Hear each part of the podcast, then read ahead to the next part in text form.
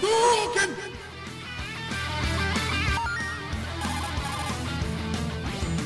This is Snake. Colonel, can you hear me? Loud and clear.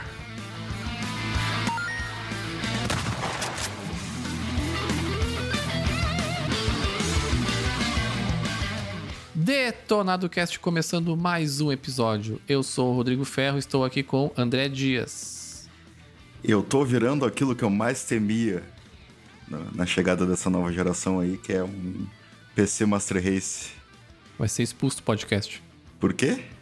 Ah, porque sim. aqui é console, porra. Vocês são muito fechados. Falando fechados, então, estou aqui com Rodrigo Galho. E aí, pessoal? Eu só queria dizer que eu não vejo a hora de sair o Play 6 para mim poder jogar Cyberpunk 2077. Vamos que vamos.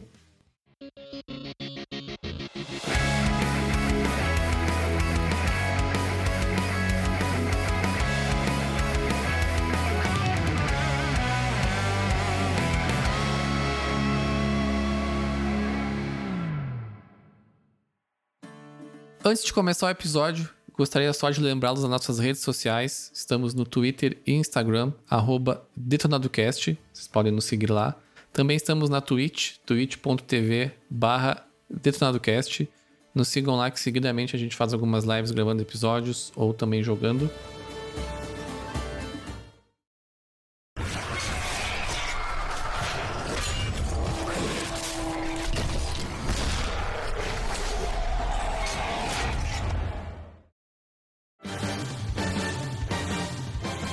Finalmente chegamos então no mês mais esperado aí por todos os, os gamers da, de 2020 aí, que é o mês de novembro, lançamento aí do Xbox Series S e Series X. Os gamers ricos, né? Os gamers ricos, né? No Brasil, né? Lá fora não precisa ser rico.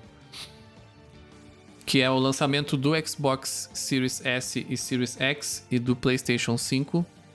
E a gente vem aqui agora a gente fez um episódio lá no começo do ano sobre as nossas expectativas da geração, quando a gente ainda tinha poucas informações sobre tudo. E agora que a gente já tem todas as informações e estão aí já para lançar basicamente, a gente vem aqui também falar um pouco sobre as nossas o que, que a gente acha de todos os consoles, o que, que a gente espera, né, dessa nova geração, agora que a gente sabe mais ou menos aí o caminho, né, que vai que vai se tomar. E como é que vai ser essa guerra aí entre Sony e Microsoft. Andrezito, quais as tuas opiniões aí sobre esses consoles que estão chegando? Eu acho que primeiramente a gente tem que deixar bem claro que a única pessoa que tem uma pré-venda aqui de um console da nova geração é o Ferro, né? Que só ele tem dinheiro para isso entre a gente. E até o final do episódio vão ser duas pré-vendas. É, provavelmente ele já vai ter puxado o... mais um aí. Ainda não, tô me segurando. Mas agora que a Microsoft abriu as pernas e baixou 400 reais no preço do Xbox. Pois é, né, cara? Console melhor e agora até mais barato. Vê só. Ah, pra quem gosta de merda é um prato cheio mesmo. cara, eu não sei. Eu acho que eu vou, eu vou abrir dizendo que eu tô decepcionado com os consoles. Tô decepcionado. Sabe? Porque desde o Switch eu acho que não tem nada realmente diferente. Tirando o design do Play 5 que parece um prédio e que não cabe nenhuma estante. Porque, tipo, são, são coisas mínimas, sei lá, o, o que, que a gente tem além de performance, sabe? Não tem nenhuma mudança no gameplay, tirando, sei lá, os, os triggers lá do, do, do DualSense. Tipo, o Switch, pelo menos, trouxe aquela coisa nova, híbrida, portátil, coisa e tal. Nas gerações anteriores a gente teve o Wii, a gente teve Kinect, sabe? Eu não digo que teria que voltar sensores de movimento, até porque a gente sabe que nem... não deu tanto certo assim, né? A gente sabe que é uma bosta. Mas eu acho que tá faltando alguma coisa. Sabe? Tá faltando tempero. É, tirando o trigger, tirando polígonos ilimitados, tirando SSD, tirando hardware muito foda, não tem nada mesmo. Estão virando uns PCs, basicamente. São só uns PCs porradas que não tem nada diferente mais, assim, não tem aquela. Tem aquele espírito do Virtual Boy, aquele sucesso da Nintendo. Mas esse é o. o, o modus operandi do, do Xbox do, Play, do PlayStation, né? Desde, desde sempre, assim. Não teve grandes grandes uh, melhorias uh, revolucionárias nos PlayStations anteriores. Era sempre uma melhoria de, de hardware mesmo para conseguir rodar o, né, jogos É, melhores, é- com mais é- gráficos tudo mais. Eu acho que a gente teve pequenas coisas que foram muito mais importantes do que as pequenas coisas que a gente tem hoje. Tipo, além da tentativa do Kinect, a gente teve, tipo, a. Bom, a Xbox Live já tinha desde o primeiro Xbox, né? Mas no Play 3 ali a gente teve PSN, sabe?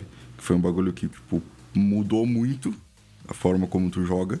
Sim, tu fala em questão de serviço mesmo. É, porque, tipo, o Play 2 era com modem o bagulho, né? Sim, sim. E o Xbox também era, mas ele tinha um serviço unificado, né? Eu acho que o Play 2 era tudo feito direto nos jogos, os servidores, como é, é no PC, assim. E. Cara, sei lá, tá faltando, tá faltando alguma coisa que eu não sei dizer bem o que, que é, que deveria ser, sabe? Tipo, eu não sei também se. Se talvez mais pra frente seja o VR, uma próxima geração ainda, né? Se não flopar. Mas eu não sei, eu acho parece que tá faltando alguma coisa diferente, porque os controles parecem os mesmos, sabe? O design do, sei lá, do Play, eles viajaram, mas ficou feio, né? Mas, tipo, o Xbox não mudou muita coisa. é, tu vê a forma que tu joga, não muda muita coisa. É só questão de, parece que é hardware e hardware e hardware.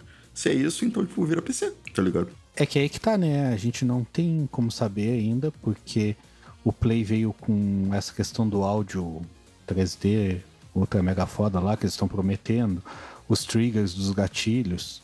Isso daí não deixa de ser um, um jeito novo de jogar, tá ligado?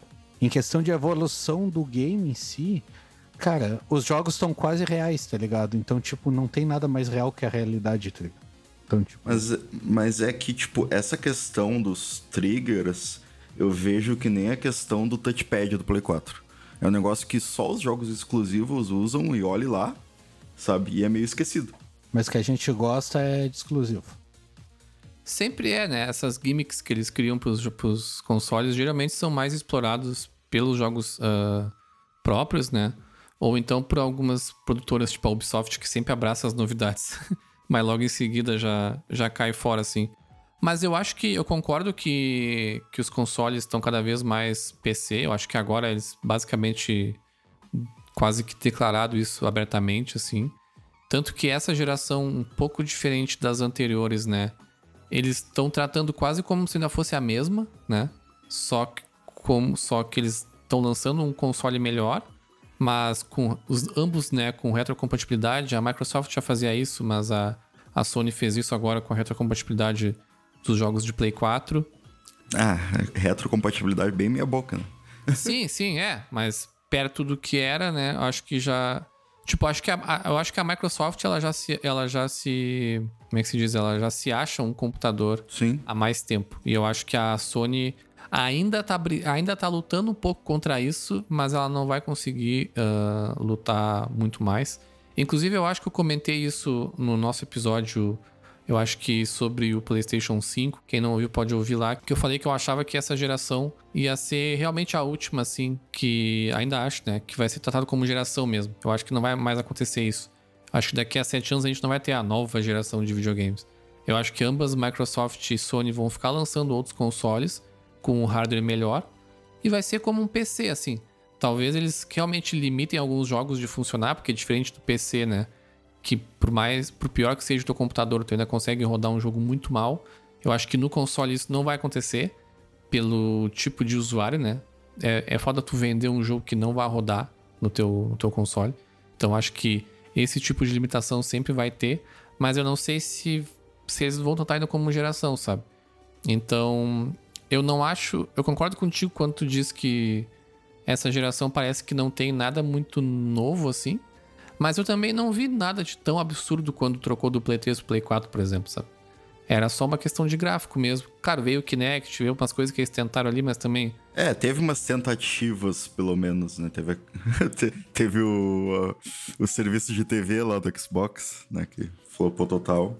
E, Eu cara, acho- mas no, no que tu falou, o- a Microsoft tá muito mais nesse caminho, né? Porque eles já estão vendendo o Xbox como um, como um serviço e não mais como um console. Sim, né? sim. Porque não tem mais exclusivo, tu pode jogar os jogos no PC, o Game Pass vale pros dois, dependendo do plano que tu assinar, sabe? Os jogos já não. Grande parte já são lançados direto pro Game Pass. Então, tipo, o console é como se fosse agora um computador portátil te rodar aqueles jogos. Né? Sim. A grande novidade, com muitas, muitas aspas, né? Seria o, o, o VR, né? Que de novidade não é nada, porque já tá aí há 300 mil anos. Mas seria algo que, né, tá evoluindo cada vez mais. Mas a gente pode ver que a Microsoft aparentemente não tem nada, né, com isso, assim, não tem nenhum tipo de projeto, pelo menos divulgado sobre isso. A Sony tem o PlayStation VR dela, ela não anunciou uma versão nova, né, pro PlayStation 5, a versão de Play 4 vai continuar rodando no Play 5. Mas ao mesmo tempo também, nesse ano inteiro aí de divulgação do Play 5, eles não citaram um VR em nenhum momento, eu acho, sabe? Eu acho que vai ser abandonado também. É, eu, eu acho que.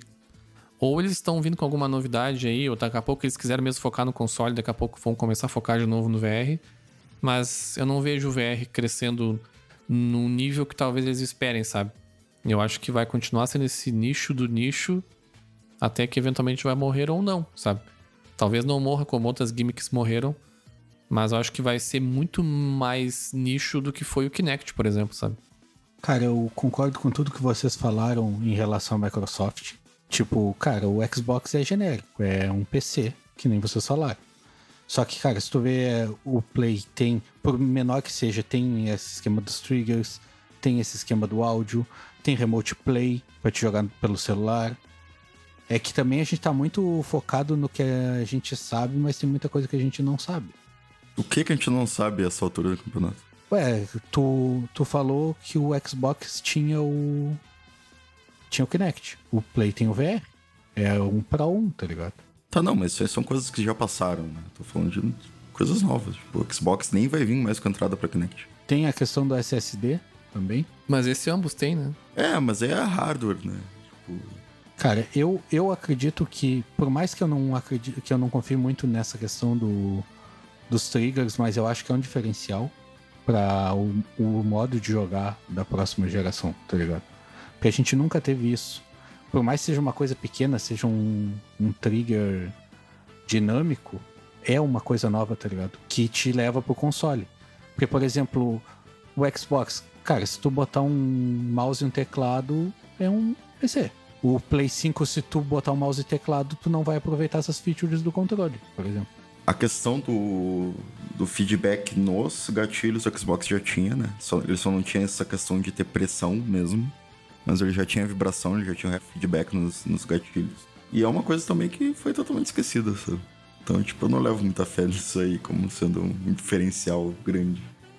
É que esse é o tipo de coisa que, de novo, né? Tem que haver uma, um interesse das desenvolvedoras de fazer. Sim. E eu, e eu sempre penso que quando um lado só tem a tecnologia, isso acaba não virando porque acaba gerando mais custo, entendeu?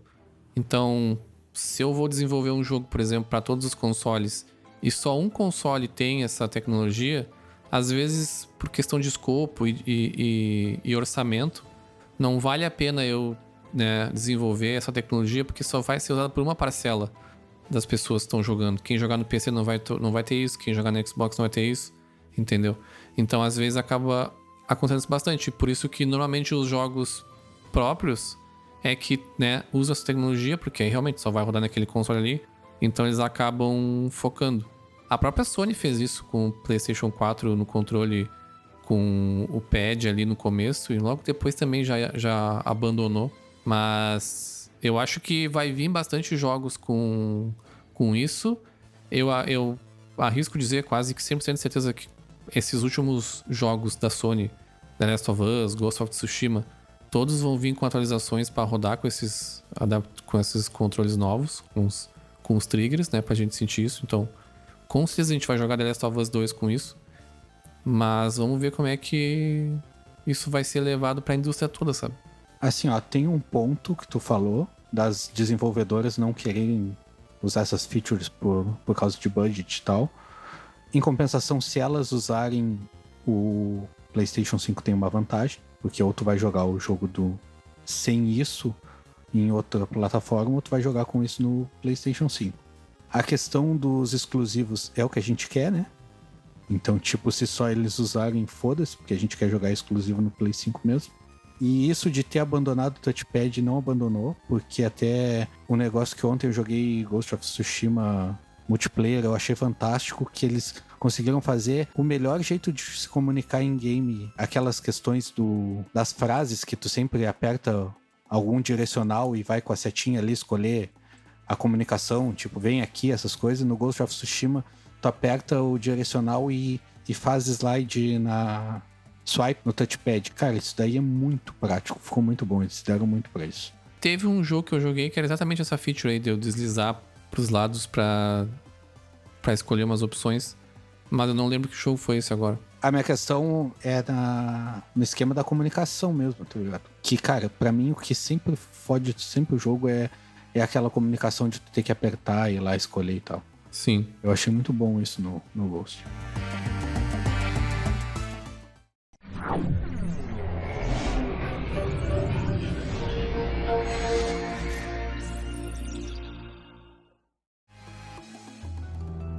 E o preço? O que, que vocês acharam? Cara, pra mim eu achei meio pesado, mas achei que ia ser mais pesado. Eu também. E ainda acredito que vai baixar mais. Eu tava bem pessimista. Eu já tava achando bom antes da- dessa redução de hoje. Bom, né? é- é- Relativamente, visto a situação que a gente tá, no geral, né? Mas ainda teve essa redução hoje do Xbox e eu acho que eles estão vindo forte aí pra esse mercado brasileiro até. Até eu acho que, tipo, o Xbox Series S vai ser uma coisa que vai, vai ter um certo sucesso aqui. Eu, eu não digo que. Acho muito difícil o Xbox vender em qualquer lugar mais que o Play 5 e eu até acho que nem é essa a intenção do- da Microsoft agora. Claramente não é. Mas como uma Game Pass Machine ali, sabe? Um console barato, tu consegue só se fazer uma assinatura, não precisa ficar comprando o jogo. Total digital e é uma, é uma boa alternativa, eu acho, pro mercado daqui. É, eu acho que nessa questão de ser um console barato, cara, o Xbox sai disparado. né? Tanto na questão de ter o S, que dá uma popularizada, entre aspas, na, na nova geração. Popularizada nenhuma, né? Porque 2.700 reais é muita grana ainda. E a questão do Game Pass também, que tipo, tu paga ali a tua Netflix mensal e tu tem um monte de jogo. Então, para quem tá entrando, eu acho que é uma baita vantagem, sabe? Tipo, quem já tem o, o PlayStation 5 já tem a Plus lá, que com, tipo, eu que tenho 230 jogos na Plus, não vale trocar por causa do, do Game Pass, mas para quem vai entrar, de repente é um diferencial, sabe? Sim. Por mais que a Sony tenha a PlayStation Plus lá, que eu não sei o nome, é Plus alguma coisa, né? O PS5 que tem jogos muito melhores que a Game Pass, apesar de ser jogos da geração passada e tal. É, o que, o que eu não entendi muito bem foi essa estratégia da Sony de ter essa versão digital. Porque diferença de 500 reais por um leitor Blu-ray não faz nenhum sentido. Porque é exatamente só essa a diferença. Na verdade, eu acho que a ideia é migrar pro digital. Mas eu acho muito difícil vender mais que a versão com disco. Porque o bagulho já é 4.500 reais, sabe? Eu acho que no Brasil, eu acho que o digital, pela cultura da troca de jogos, jogos usados, até pelo preço que custa as coisas aqui, o digital eu acho que ele não vai se dar muito bem. Não, não vai. Mas lá fora eu acho que sim. Eu acho que a gente tá muito restrito à nossa bolha. Porque, por exemplo, antes de conhecer vocês, cara, eu nunca comprei jogo físico, tá ligado? Eu comprei um físico porque não tinha digital. Meus jogos sempre eu comprei digital. Eu nunca vi físico como uma vantagem. E agora, depois que comecei a comprar, vocês me mal influenciaram aí no físico. E, eu, e vários amigos meus, cara, compram digital de boa, assim. Como se estivesse comprando jogo normal. Eu acho que o, o físico vai morrer por mais que a gente se apegue nele, ele vai morrer. Porque é muito mais prático, mais rápido. Pra, o digital, tanto para te jogar quanto para te comprar. O problema é que os preços estão aumentando. Então, se agora um lançamento é 280 reais, entendeu? Quando tu compra digital, porque a- o preço do digital e do físico geralmente é o mesmo, sabe? Às vezes o digital é até mais caro, É mais caro que isso, na verdade. Os jogos da Sony exclusivos vão ser 350 reais. 350. Tá, beleza. Eu tava pensando na, na geração atual ainda. 350 reais. Tu compra o jogo digital em dinheiro morto. Se tu compra um jogo físico, tu ainda pode trocar, tu ainda pode emprestar, tu ainda pode vender, tá ligado? E, e pro mercado daqui isso é importante, sabe? É, na questão de lançamento, sim, mas tipo, na questão de jogo mais antigo, por exemplo, não vale tu comprar, sei lá, The Last of Us 1 físico. Cara, ele é, sei lá, 50, 70 reais. Cara, é muito mais prático comprar digital e não precisar ficar trocando CD. Eu, por exemplo, eu quero jogar The Last of Us 2 faz uma semana, cara, eu tô com uma baita preguiça de ir lá pegar o CD no quarto e trocar, tá ligado? ah, não, mas isso aí não é um, isso aí não é parâmetro.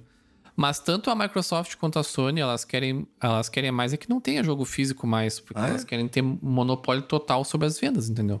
Sim, No momento em que eu empresto um jogo pra ti, galho, as- tu jogou um jogo sem pagar, entendeu? Não, se- eles é só vantagem, porque não tem o custo de produção das É. caixas. é, Eles podem Não comprar o mesmo preço, é, e não tem logística. E aí, tipo, eles não precisam vender mais barato ainda no varejo pra, no atacado lá pras lojas, tá ligado? E eles vão ter maior monopólio dos preços. Assim, eu, cara, eu, eu tenho o- o Play 4 desde que lançou. E assim, ó, não tem. ah, ao, ao longo do tempo é muito, foi muito mais barato comprar jogos físicos do que digitais, sabe? Sim, tem ótimas promoções na PSN, às vezes com jogos super baratos, assim, mas se tu comparar a média de preço, assim, valia muito mais a pena comprar o físico sempre, sabe? E nem tô considerando os usados, só considerando o preço mesmo do das lojas.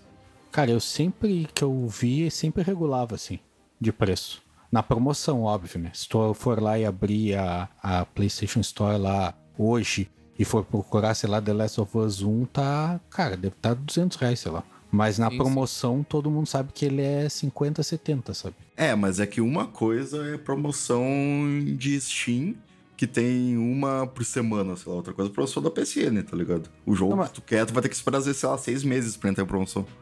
Não, mas é aí que tá os jogos que eu. O preço de promoção que eu falo é o jogo que tu sabe que toda promoção ele vai entrar naquele preço. Ah, sim, mas é. Mas aí tu tá contando que todo mundo quer os jogos mais padrões. né? Por isso que eu falei, lançamento não vai baixar, cara. E é muito menos enquanto tu comprar digital, sabe? Sim, é o que a gente tá falando. Sim, lançamento. Mas não todos os jogos. Jogo velho é muito melhor tu comprar na promoção digital. Tu vê tanto que é coisa de mercenário que a, que a Nintendo só trouxe agora jogo digital pro Brasil. No máximo aqueles cartões que ele vende em loja pra te comprar o código pra baixar digital. Tá ligado? Então se a Nintendo faz com certeza alguma coisa só pra ganhar dinheiro mesmo.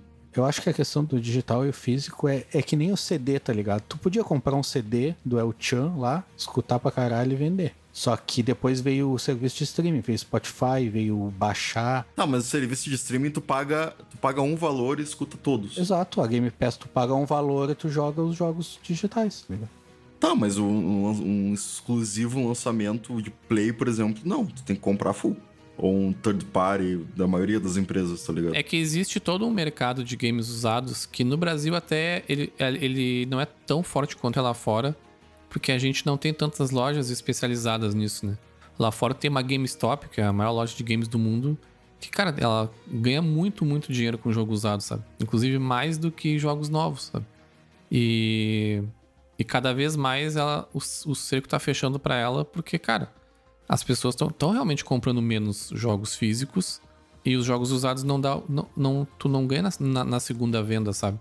Um jogo físico tu pode vender pra, sei lá, 5, 6, 7, 10 pessoas, sabe? Ao longo dos anos. E o digital não. Então, a Sony quer mais é que não exista mais CD, sabe? Ela quer vender tudo digital pra ganhar sempre. E, mas eu acho que sim, eu acho que essa é a última geração com mídia física. Se bobear, nem chega no fim da geração, já vai acabando aos poucos já. Talvez fique só as, lá, os jogos exclusivos, alguma coisa assim.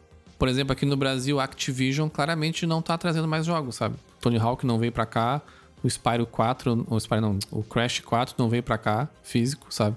Só veio para pro restante do mundo. Então, cara, alguma coisa eles já estão pensando nisso, sabe? Eu acho que é um movimento que vai começar a acontecer. Eu gosto de colecionar e, e sempre procuro umas promoções boas, assim. A grande maioria dos jogos que eu tenho de mídia física eu paguei menos de 50 pila, sabe? E eu pagaria bem mais caro se fosse digital. Mas eu acho que vai, o digital vai ganhar mesmo, né? Pela praticidade, por tudo. Não, não tem como, sabe? E o Galho tá muito preguiçoso, não, querer pegar o jogo na, na gaveta lá. Mas eu te entendo, Galho. Às vezes, às vezes dá preguiça mesmo.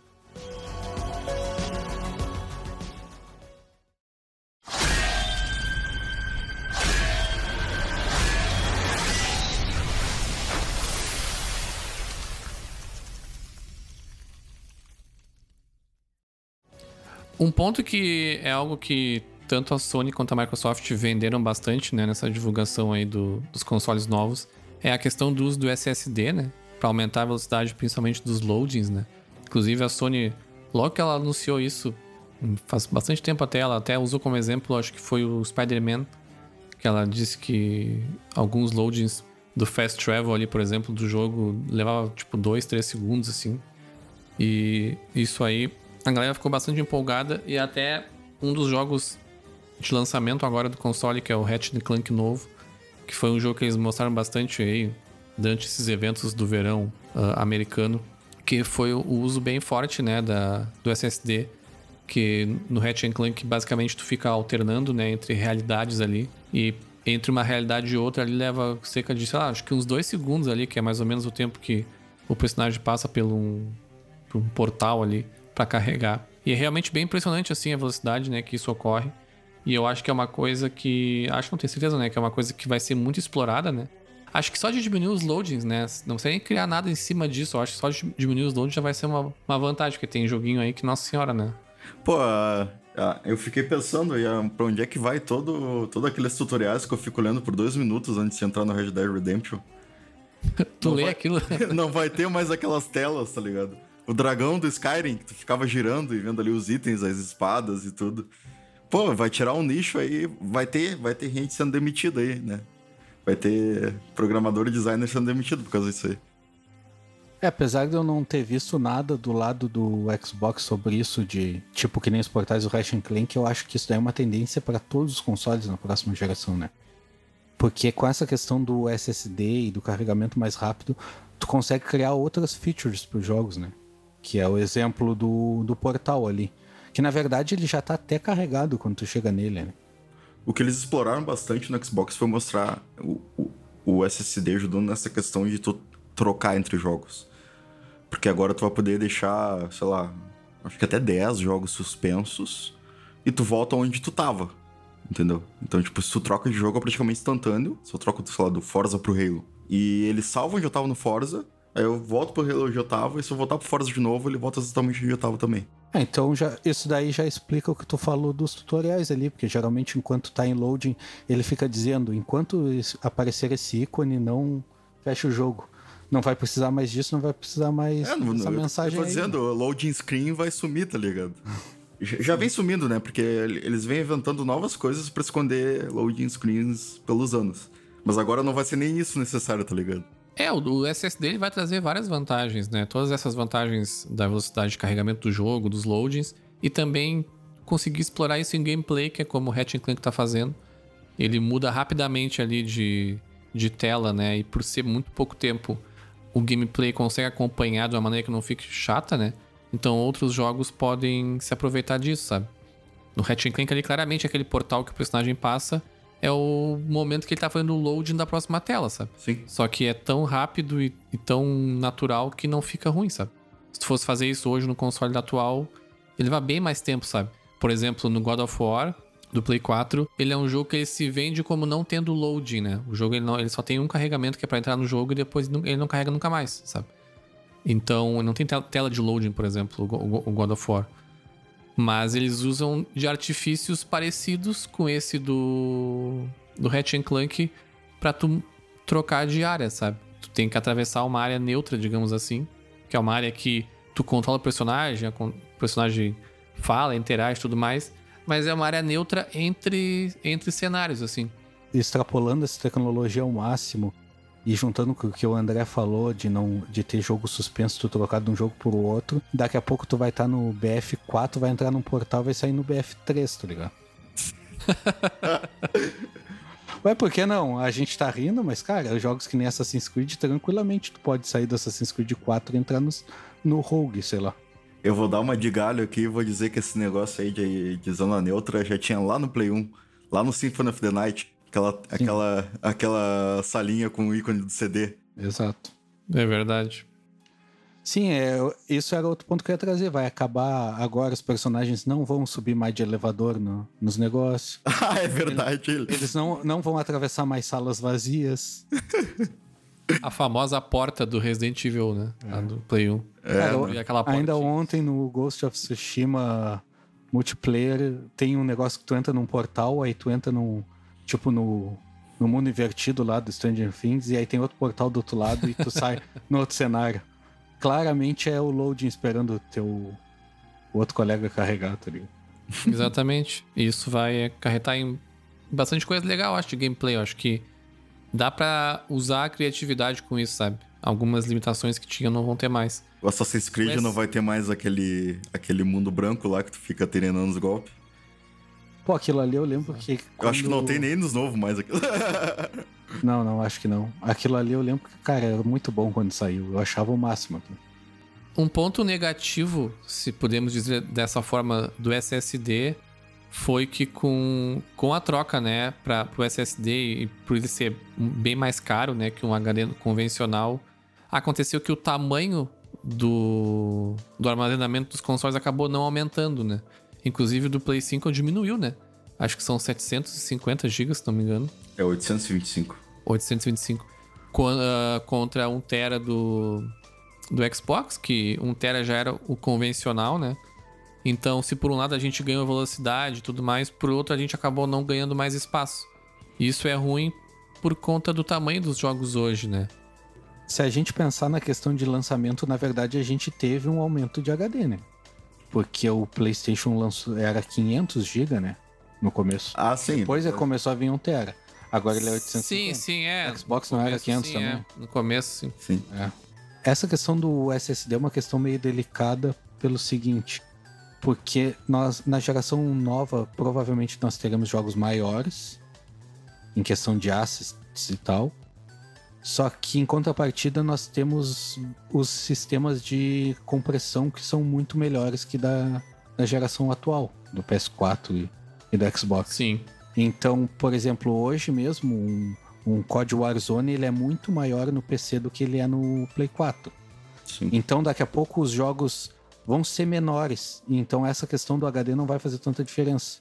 Daqui a pouco eles vão ser mais comprimidos, porque a Sony comprou uma empresa especializada em compressão para essa questão da compressão dos jogos deles.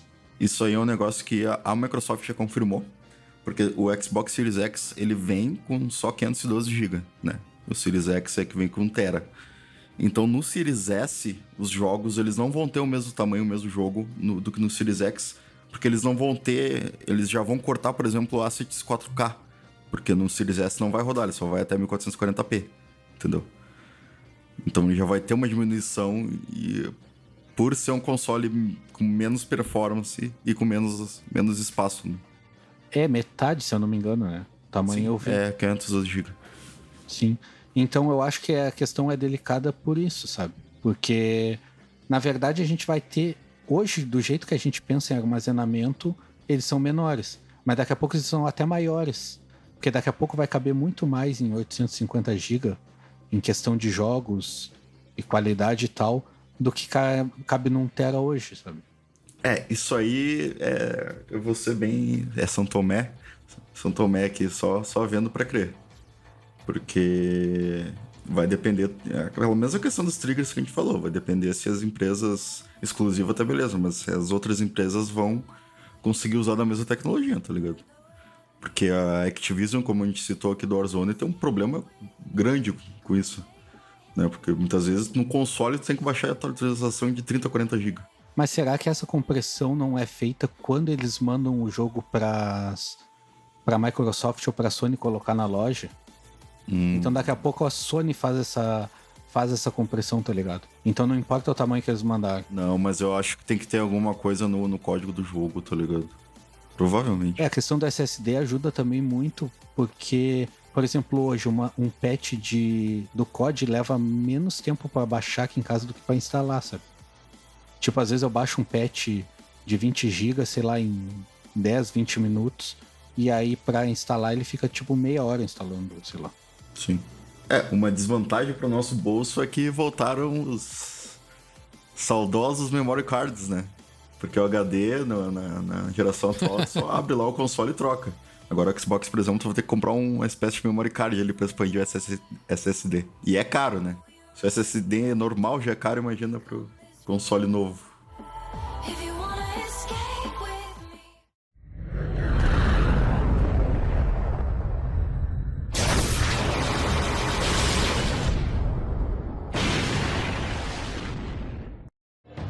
Na questão dos serviços, né, a, a, Microsoft ela vai continuar investindo bastante no, no Game Pass, né, que é o serviço que, que ela vem trabalhando forte já há alguns anos, né, que acredito eu que tenha sido um dos motivos que fez com que o Xbox tenha ganho uma sobrevida assim, né, depois de um começo bem ruim. Ela fez uns movimentos bem fortes agora de compras de estúdio, né, comprando lá o grupo lá que a Bethesda faz parte, né. Isso agitou bastante assim o mercado e pode ser que traga bons frutos no futuro aí, porque a Bethesda tem várias propriedades uh, extremamente famosas, né? A Sony, por outro lado, ela continua não, não querendo lançar um serviço, né? Até eu, acho, eu não lembro quem, alguma pessoa lá da, da, da, Sony comentou sobre isso até algum tempo atrás, que ela não tinha nenhum interesse em, em, em fazer com que os jogos uh, se tornassem parte de um serviço até pelo custo muito alto de produção dos jogos, né? Jogos como The Last of Us 2, por exemplo, tem um custo gigantesco e eles não têm interesse em, em não vender este jogo, né? Em apenas lançar isso num serviço de assinatura. Mas ao mesmo tempo ela fez um movimento que eu achei bem interessante, assim, principalmente para quem tá entrando agora no PlayStation 5, né? E não teve um Play 4, né? Tinha Xbox, não tinha nada. Que é já de cara uh, deixar disponível uma, uma seleção de jogos muito bons, por sinal que muitos já tinham sido né, ah, dados de graça ao longo dos anos aí pela PSN Plus, né, naqueles jogos mensais que a gente recebe. Mas eles vão vir tudo de uma vez só ali. Acho que é uma lista de 20 e poucos jogos, se não me engano. E uma lista bem boa, incluindo God of War, alguns jogos bem, bem, bem grandes e famosos. Uh, Batman Arkham Knight, Monster Hunter World. Bloodborne. Então, Bloodborne.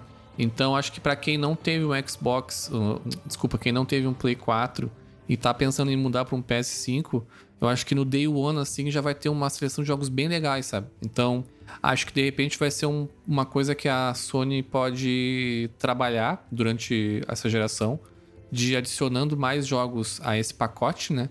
Já vai provavelmente acontecer, eh, já vai ser auto, automático por conta da PSN Plus, né? Que deve continuar dando aí aqueles dois jogos mensais. Mas eu acho que, querendo ou não, acho que foi um, um, um movimento legal, assim.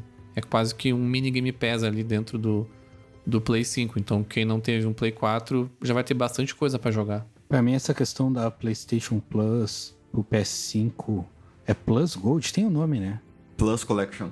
Aí, cara, para mim foi um movimento de cheque na, na questão do, do Game Pass.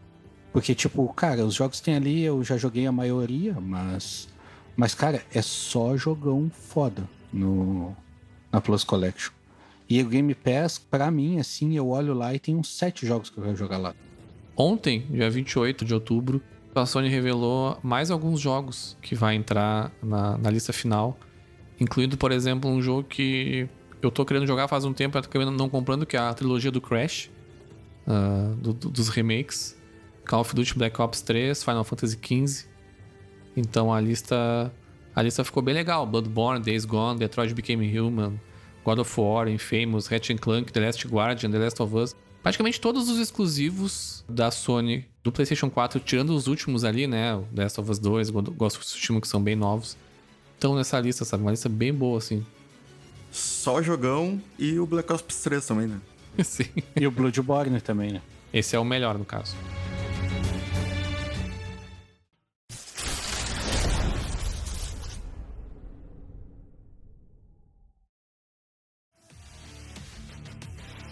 Vamos falar um pouco sobre jogos, então. A gente falou bastante coisa aí sobre como a gente acha que a Microsoft e a Sony vão se comportar aí.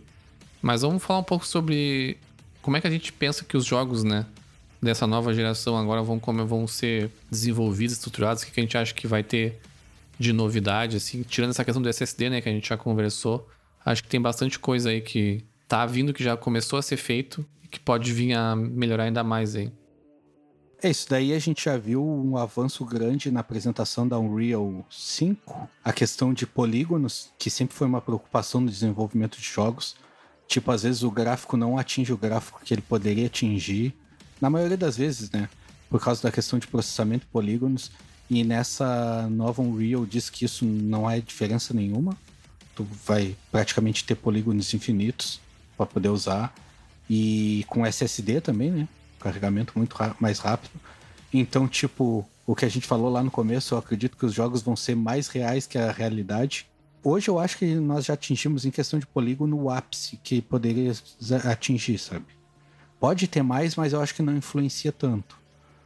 Mas a questão de, de mapas e luzes, cara, o bagulho é surreal.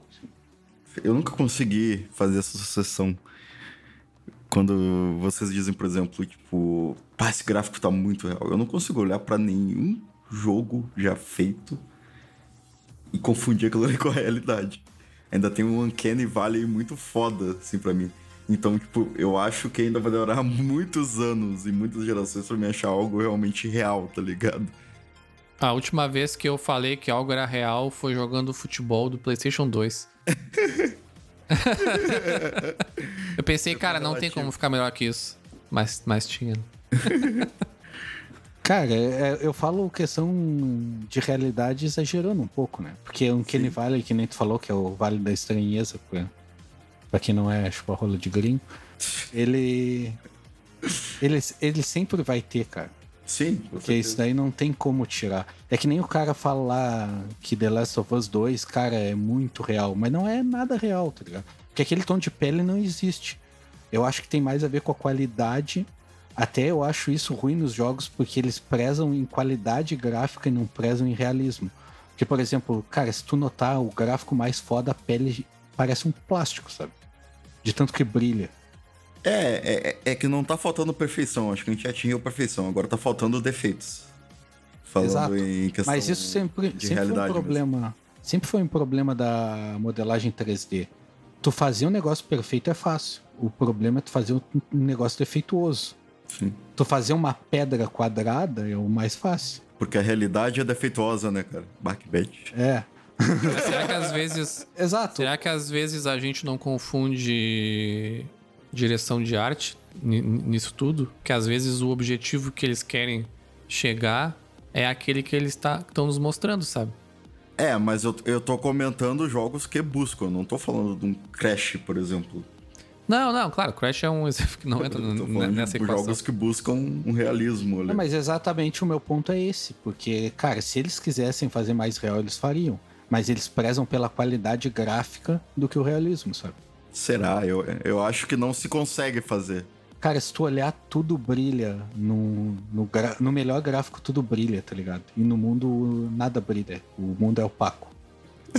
Outra frase bad aí, o mundo é opaco. É que, cara, é que são tantas variáveis que. Nisso que eu acho que até é difícil a gente saber o, o, o- aonde que eles queriam chegar, sabe? Até a qualidade da TV que tu usa, as cores que tu tá usando na TV que tu usa, tudo isso influencia na maneira como o jogo é enxergado por quem tá jogando, sabe? E eles acabam que eles têm que fazer al- algo que consiga ter um, estar no equilíbrio entre todas essas várias maneiras de, de se jogar, sabe? Não é. Não, o videogame ele não é uma coisa. Como cada um tem o seu hardware, por mais que o hardware do console seja o mesmo, mas o hardware ali da, de saída né, da, da TV seja diferente, não é algo que o jogo consiga controlar 100%, sabe? Então acho que às vezes eles tentam chegar no meio termo, assim, sabe? Não é tipo tu ir no cinema e aí tu vai numa qualidade de tela que vai ser de todos os cinemas, entendeu? E aí eles conseguem controlar exatamente o que, que tu tá enxergando. Eu posso ter jogado um The Last of Us diferente do Galho, por exemplo, porque a minha TV tá com HDR no modo jogo, por exemplo. E a dele tá sem HDR com um brilho lá no caralho, sabe? Então tudo isso faz diferença, sabe? Mas, cara, se tu tirar uma foto de uma pessoa, não importa a tela que tu olhar uma foto, tá ligado? Sim. Ainda.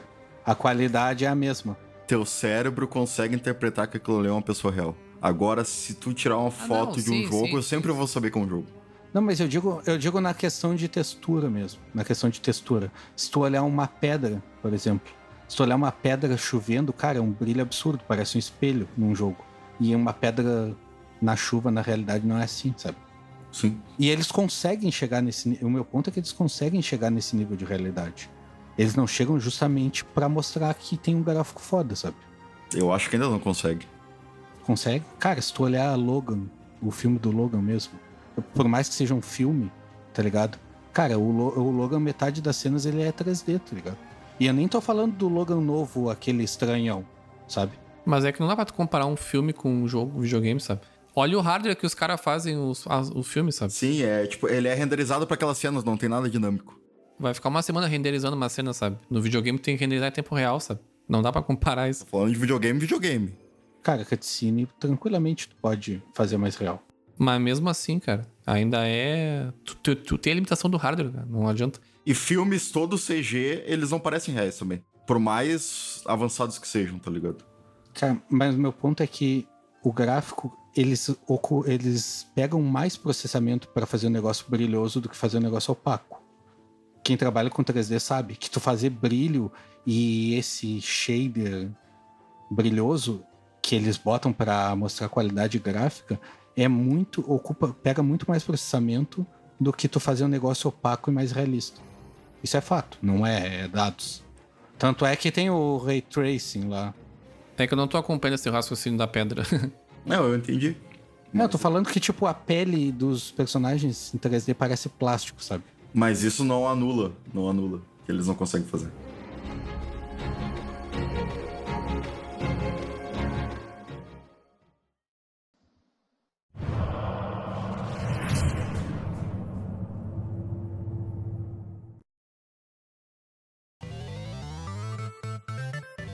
E dentro dessa. Fugindo um pouco da questão gráfica, eu acho que tem muito a avançar no futuro também. É a questão de mecânicas. Porque, por exemplo, há poucos dias a gente viu que o Cyberpunk 2077, que vai sair em 2077, ele. Acho que não, hein? Acho que não sai, não. Ele agora, esse ano não sai, isso é sério. É, ele agora ele tem aquela questão de sync labial em todas as linguagens, que é um avanço tecnológico muito foda.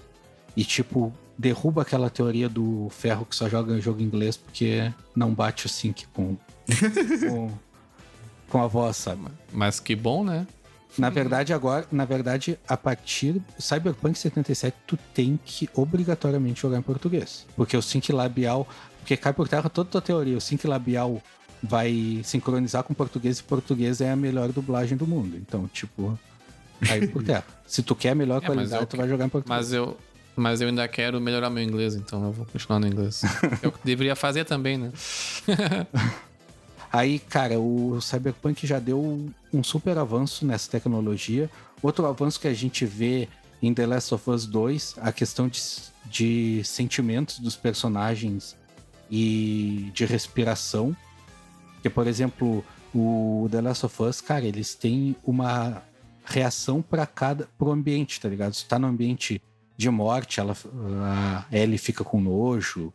Se, por exemplo, quando tu tá com a Abby lá no, em altura, que ela tem medo de altura, ela fica com cara de medo. E a questão de respiração, eu li que eles têm, têm um sistema de respiração para ofegante, para calmo, para o estado de, de- do sentimento que o personagem tá, tem uma respiração diferente, tá ligado?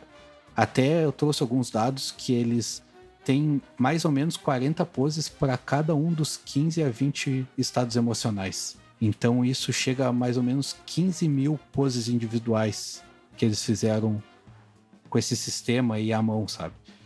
Aí eu acredito que isso foi, foram dois exemplos de evolução para a próxima geração que acredito que vai ser muito copiado por outros jogos, sabe? Então daqui a pouco nós vamos ter um jogo que vai ter o sync labial do, do Cyberpunk 2077 junto com o sistema de sentimentos e respiração do The Last of Us. E isso vai trazer muito mais realismo para os games, sabe? É, eu até falei antes que eu não conseguia achar algo é, real na imagem, mas o The Last of Us foi, foi legal que tu trouxe porque foi uma experiência diferente, porque realmente, por mais que eu ainda soubesse que é um videogame, né? Tu conseguia. Eu acho que é a primeira vez que eu consegui ver tão claramente o sentimento na cara dos personagens em cada cena. Tá ligado? Sim. E, e- e eu não tô falando de sentimentos mais mais concretos, assim, tipo, tristeza, felicidade, não sei o quê. Mas é as nuances, sabe? É a. É, é tu entender. É tu não precisar de tantos diálogos, porque a cara do personagem já tá dizendo tudo. Tanto que ele é um jogo de muito silêncio, sabe? E isso é um bagulho que eu queria ver muito elevado na próxima geração. O, um dos chefes lá de, da parte de produção do jogo, eu vi, uma, eu vi um artigo que ele estava falando que eles estavam tão concentrados em fazer um jogo realista que eles estavam pensando como poderia ser mais realista a grama do jogo, tá ligado? E aí, quando eles viraram a câmera, eles viram que o personagem era um, boneco sem expressão nenhuma. E foi aí que eles tiveram esse clique de criar esse sistema para expressões. Porque por mais realista que o cenário seja, ainda era um boneco ali, sabe? Sim. E eles queriam que fosse uma pessoa. Ghost of Tsushima, abraços. É, Ghost of Tsushima é sinistro mesmo. E até mesmo o sistema de dos NPCs de cada de chamar o nome, aquilo que a gente já falou no episódio lá, deles terem medo e deles serem pessoas. Eu acredito que isso é uma tendência para o futuro que pode ser pode vir a ser copiada, sabe? É, nem tudo é gráfico, porque agora tu tem mais poder, tu consegue colocar mais features né, em, em menos espaço, em menos coisas e processar mais coisas, então tipo não vai ser só o gráfico que vai melhorar, mas também a quantidade de coisas e textos, expressões e, e conteúdo, né? Eu acho até que eles podem dar um tempo no gráfico, tá ligado? Deu, gráfico fecha aí. Eu acho que jogos no nível de The Last of Us, a gente vai ver um ou dois no máximo, assim, nessa geração. Porque não é só a questão da, da tecnologia, sabe? É a questão do custo que envolve fazer um jogo nesse, na, naquele nível, sabe? Assim como o Red Dead Redemption 2, eu já falei, eu, acho que em off e, e, repito, cara, é um jogo, em termos de conteúdo, ele tá uns 10 anos na frente, sabe? Então, não é uma coisa que vai ser tão cotidiano assim. É claro que provavelmente The Last of Us 3 vai chegar num nível talvez ainda maior, sabe? Mas vão ser assim ainda pouquíssimos jogos, sabe?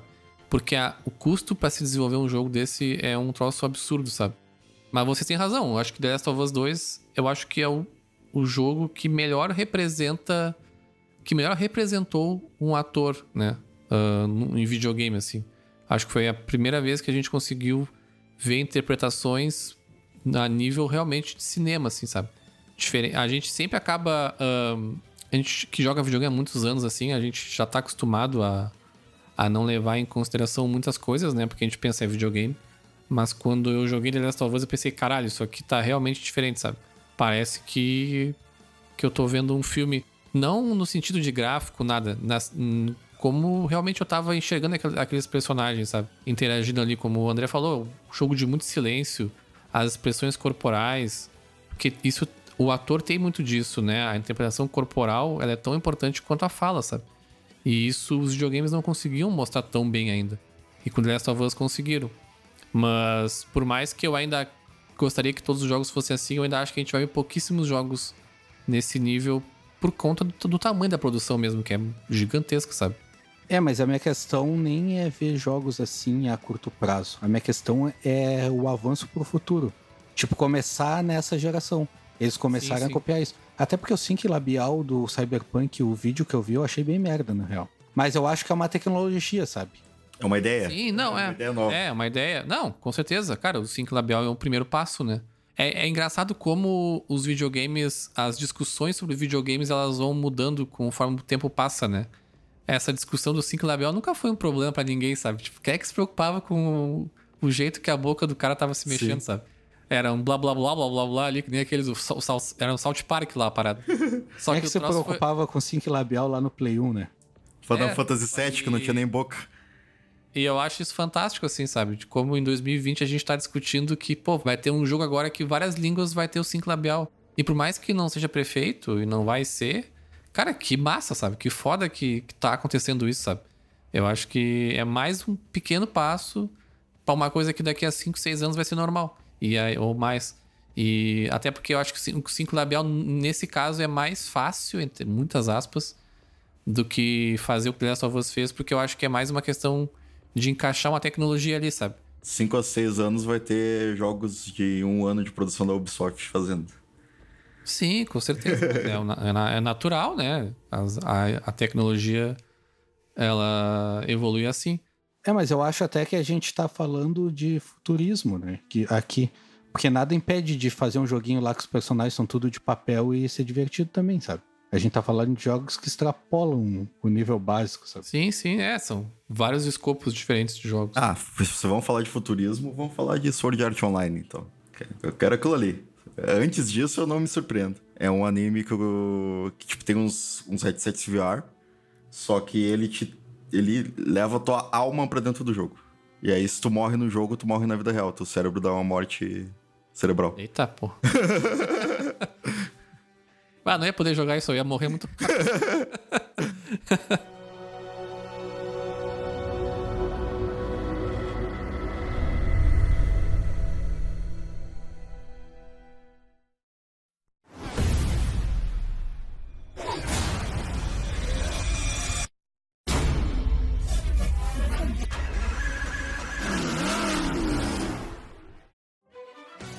Um ponto que acredito que vai ser importantíssimo nessa geração agora, que já começou bem devagar até, eu acho. Acho que por muito questões técnicas e um pouco de cabeça dura também das desenvolvedoras, que é a questão do crossplay, né? Que é independente do console que tu tenha, tu vai poder jogar com teus amigos, normalmente assim, online. E, mas eu acho que vai ser uma coisa que vai ficar mais natural, né? Eu acho que isso é uma, até uma, uma pressão, digamos assim, da galera que joga, né? Que acha injusto, assim, eu ter um PlayStation 5 e eu não poder jogar o meu jogo favorito com o meu amigo que tem um Xbox ou PC, sabe? Então acho que vai ser uma coisa que eles vão explorar. Uma coisa que não ficou claro para mim, talvez vocês consigam me responder, é que eu acho que eles nem estão tratando, por exemplo, Play 4 e Play 5 como crossplay, né? Eu acho que quem tem o Play 4 vai jogar tranquilamente com quem tem Play 5, né? O mesmo jogo. Eu acho que eles nem consideram isso um crossplay, né? Assim como o Xbox One e Xbox Series S também, acho que. Acho, acho que não é considerado um crossplay para eles. Eu não. Só queria pontuar que o Rodrigo falou ali que se ele tem um Play 5 vai jogar com um amigo que tem Xbox. Eu acho que se tu tem Play 5, tu nem deveria ter um amigo que tem um Xbox. Mas. cara, essa questão do, do Play 5, do Play 4, eu não vi nada. Pois é, eu acho que eles não falaram nada. Por isso que eu, eu levei para mim que tipo, a gente vai poder jogar eu e tu, por exemplo, de boa, sabe? É o que faz mais sentido, né? A questão do crossplay em si, eu acho que é obrigatório na geração. Na próxima geração. Nessa geração que tá chegando agora, no caso. Eu acho que isso daí vai ser como foi no PS3, no PS4 lá e no Xbox, Xbox One. A questão de que todo jogo multiplayer, todo jogo single player tinha um multiplayer, foi meio que uma regra ali pelo PS3. Eu acho que vai ser a regra da próxima geração, sabe? Todo jogo multiplayer é, é crossplay. E é a tendência. Eu acho que quem não tiver crossplay vai estar tá atrás e não. e vai perder, sabe? É, jogos que não tem agora já tá ficando atrás, né? Que a popularidade aí dos Battle Royales, todos praticamente têm crossplay. Eu não posso dizer com 100% de certeza, mas eu acredito que a burocracia pelo lado da Sony e Microsoft eu acho que já caiu, né? Eu lembro que a Sony tinha uma, uma trancava bastante, assim, até a questão do Fortnite lá que acabou, acabou liberando. Eu acho que essa burocracia caiu, não consigo confirmar 100%, 100 certeza. Acho que agora meio que fica a cargo, talvez, das desenvolvedoras, sabe? De querer uh, fazer dessa forma ou não. Mas posso estar errado também, não sei. Eu acho que isso aí caiu por terra, meu. Eu acho que agora é crossplay e não tem choro. Espero que sim. Queremos.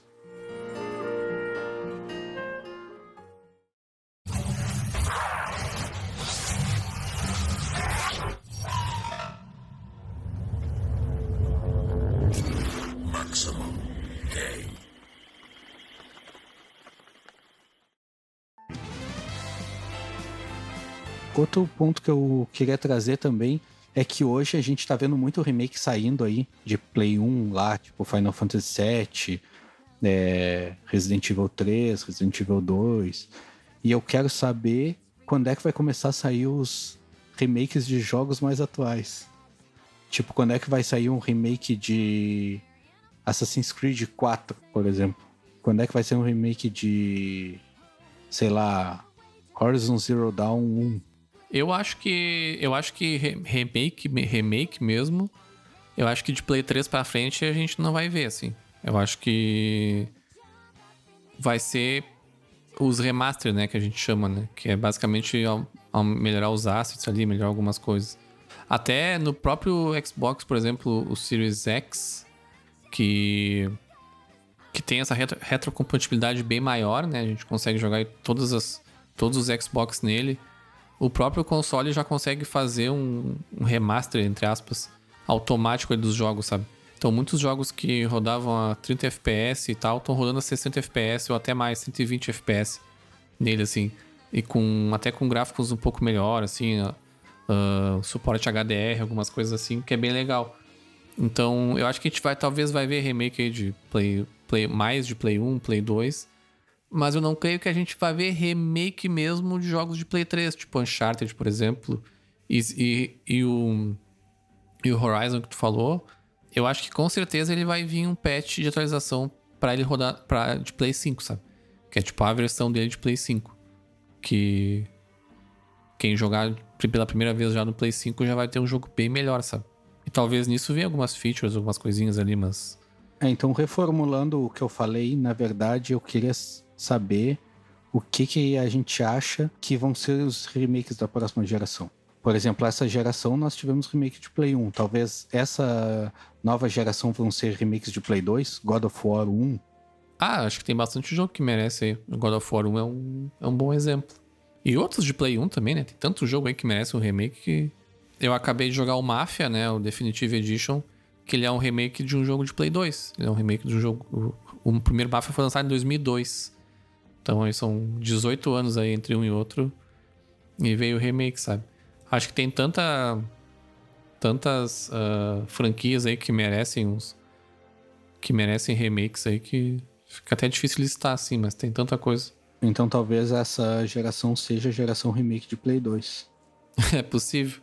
A Sony mesmo tem muitos, muitos jogos exclusivos que, que estão trancados, né? Alguns consoles, assim como Play 2, por exemplo. E até um ou outro no Play 3. Então são jogos que, que merecem os remakes. O André, mesmo como fã de Metal Gear Solid, sabe que o 4 lá tá preso no, no Play 3, sabe? Só um remaster já me contentava. Mas é impossível, né? Porque, tipo, é, o meu ponto até era um pouco isso. Porque, tipo, God of War 1 é impossível fazer um remaster, sabe? Tem que fazer um remake. Por quê? Porque remaster não é só o negócio de eh, melhorar o gráfico, os assets. Remake não é fazer o jogo de novo.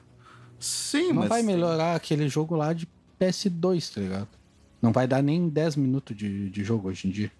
É, tem uma discussão de o que é remaster, o que é remake, mas tem jogos que são lançados como remasters, mas são remakes. Por exemplo, o Crash Team Racing Uh, ele é o Crash Team Racing Remastered, por exemplo, o nome do jogo. Só que ele é um remake, sabe? Ele é um jogo de Play 1, sabe? Então eles fizeram o jogo do zero, mas colocaram o nome de remaster. E tem jogo que eles botam como remake, sabe? Ou nem botam nada, sei lá. Então fica meio bizarro, assim, mas eu acredito que tecnicamente, acho que no caso do Play 2, até pela arquitetura e como é que os jogos eram feitos, eu acho que seria um remake mesmo. Acho que é refazer do zero, sabe? O jogo. É, tipo, a gente teve ali na até no PS3 um remake ou remaster do Need for Speed Most Wanted, que era de Play 2. Aquilo lá era um remake. Que eles fizeram todo o jogo, era totalmente diferente, inclusive. É, é isso, exato. Eu tava, não tava lembrando, mas era exato. E o totalmente diferente significava até pior nesse caso. Sim. Porque o. É, sim. Eu... E aí, e aí ele era de PS2, né? O Most Wanted. Sim. Não, é, não chegava a ser de PS1. E o que, que vocês acham, assim, que, que seria um remake que vocês queriam ou que possa vir? Na minha opinião, eu não joguei muito PS2. Para mim, eu acho que seria um God of War 1 ali. Ou talvez algum Need for Speed ou alguma coisa assim. Um Final Fantasy.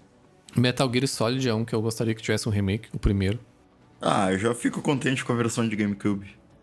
É, dá, dá pra ser. Talvez um Resident 4. Resident 4 fez bastante sucesso, né? Resident 4 acho que vai vir, pelo que já. Pois é. Os, os rumores dizem que é o próximo, né? Depois do, do 8, agora o Village, vai ser, vai ser ele. Até o Resident 4 é um jogo que não envelheceu tão mal, assim. Então, ele precisa menos de um remake do que precisava o 2 e o 3, por exemplo.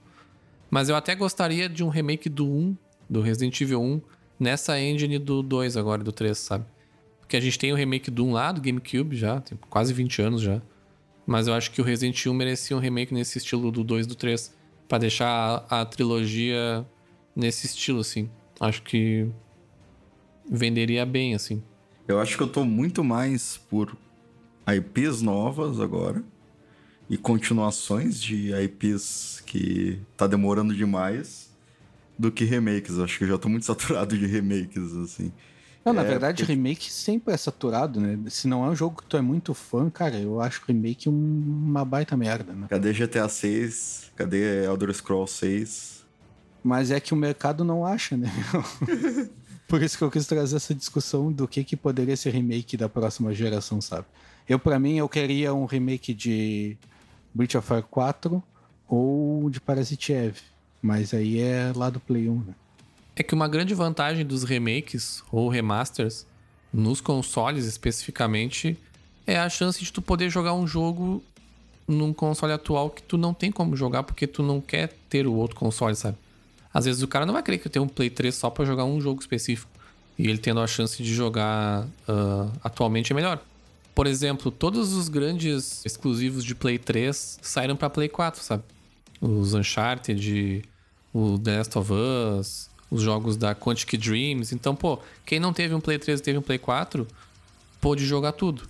Quem é fã da From Software, por exemplo, lá e gosta de Dark Souls e tudo mais, agora o jogo de lançamento do Play 5 vai ser um remake do Demon Souls, que era um jogo que ficou até cult lá, foi o primeiro dessa nessa leva de jogos Souls e que ficou preso no Play 3, sabe? Então, quem não teve um Play 3, não podia jogar também no Play 4, vai e vai poder jogar no Play 5 agora. Então, o remake ele tem essa essa como é que se diz esse papel também de revitalizar, né, de uma, uma série que às vezes está esquecida porque está preso num console, sabe? Então. É, a minha questão era justamente essa. Tu, tu falou mais ou menos o que eu queria levantar. Então, tipo, eles estão fazendo remake de PS3 e de PS2. Nesse caso foi um jogo bem, bem relativamente novo mesmo. O Demon Souls acho que é de 2009. Então, é porque, tipo, do PS3 pro PS4, do PS4 pro PS5, cara, nem, nem conta, sabe? Nem conta. É um upgrade tão pequeno. É retrocompatibilidade, né? É, a minha questão é um, um jogo refeito mesmo, um remake. Sim, sim. É, no caso do Demon Souls, era um jogo que merecia um remake, não só por, por ele ter ficado preso no Play 3, mas como ele foi um jogo pré-Dark Souls, né? Então ele não fez parte daquele boom do Dark Souls, ele acabou ficando um jogo de nicho ali. E ele também era um jogo. Ele ficou um jogo um pouco datado em questões de mecânica, assim. Ah, talvez por ter sido o primeiro dessa, dessa leva. Então acho que a galera tava pedindo muito que tivesse um, um remake. Porque a, se aprendeu tanto com os, os Dark Souls, Bloodborne e tudo mais, que fazia sentido fazer isso, sabe? Mas eu não vejo, por exemplo, o Dark Souls ganhando um remake, por exemplo, sabe? É, nessa onda oh. de remake de Souls, eles podiam fazer um remake do pai do Souls-like, que é o Bushido Blade. eu nem sei que jogo é esse. Play 1, né? Pô, é o estado da arte do, do Souls-like. Antes do Souls-like.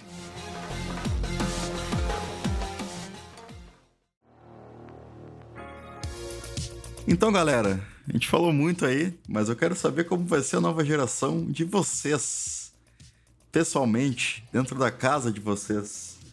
O, o Ferro aí, como a gente já comentou, já fez a pré-venda do Play 5, né? Eu tô sem nada ainda. Eu agora só tô fazendo o upgrade no meu PC aqui.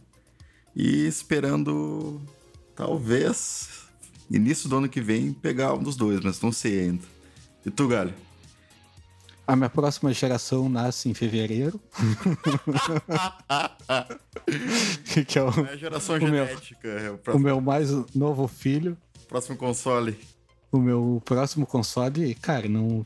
Pra quem escuta o podcast ou quem me conhece já sabe, né? Não tem outra opção, é o PlayStation 5, porque apesar de eu achar que o Xbox tem um, um hardware muito melhor e talvez até uma, um processamento muito melhor, mas não adianta tu ter. Não adianta ter um baita console e não ter o que jogar nele, né, meu? Então eu vou de Play 5, que os melhores jogos eu sei que vão estar tá lá. Eu, como o André falou, já, já fiz a minha pré-venda do PlayStation 5, tô bem ansioso para jogar. Inclusive o, o Demon Souls aí que eu citei Vai ser um dos jogos que eu quero comprar já no lançamento.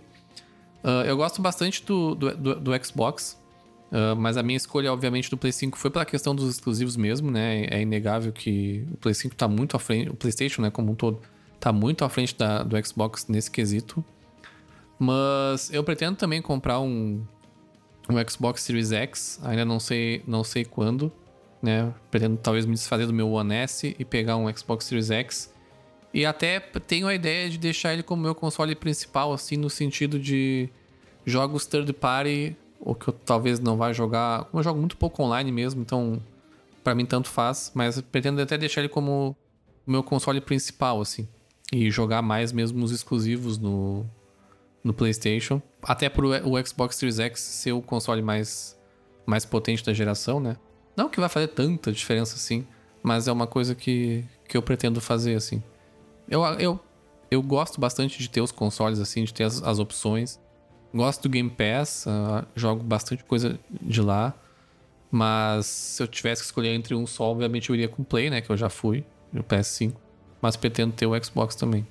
Não, eu, eu também quero nos dois, eu até brinquei do PC ali, mas é, essa geração eu consegui alcançar na finaleira no último ano aí. Eu acabei completando. Em dois dias só. em dois dias, um dia eu comprei Xbox e outro Play 4. Não, mentira. Não, mas aí eu consegui pelo menos os três dessa geração, né? E eu pretendo em algum momento aí trocar. Eu acho que quando der, né? Financeiramente falando. É, obviamente eu vou do Play 5 Full e o Xbox ainda tô em dúvida se vou pegar um Series S ou um Series X. Mas vai depender do, do budget aí, né? E provavelmente vou seguir a mesma estratégia aí do, do ferro de deixar o. Como ele é o console mais poderoso, deixar o. Se eu pegar um Series X como principal para jogos third party. E até porque eu acho o controle do Xbox muito melhor também do que o do Play 5. E o Play 5 só para os exclusivos, que é mais ou menos o que eu já faço hoje. Vai deixar o Xbox como principal e jogar sozinho, né? Graças a Deus. Ué, mas eu joguei um monte de coisa crossplay contigo no, Xbox.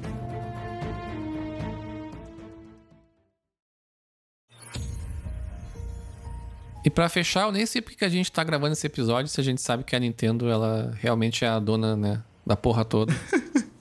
então é, é isso aí. Vamos ficando por aqui então. Conversamos aí bastante sobre os consoles aí que estão para ser lançados agora em novembro. Todo mundo bastante ansioso aí. E é isso aí, pessoal. Até o próximo episódio e tchau!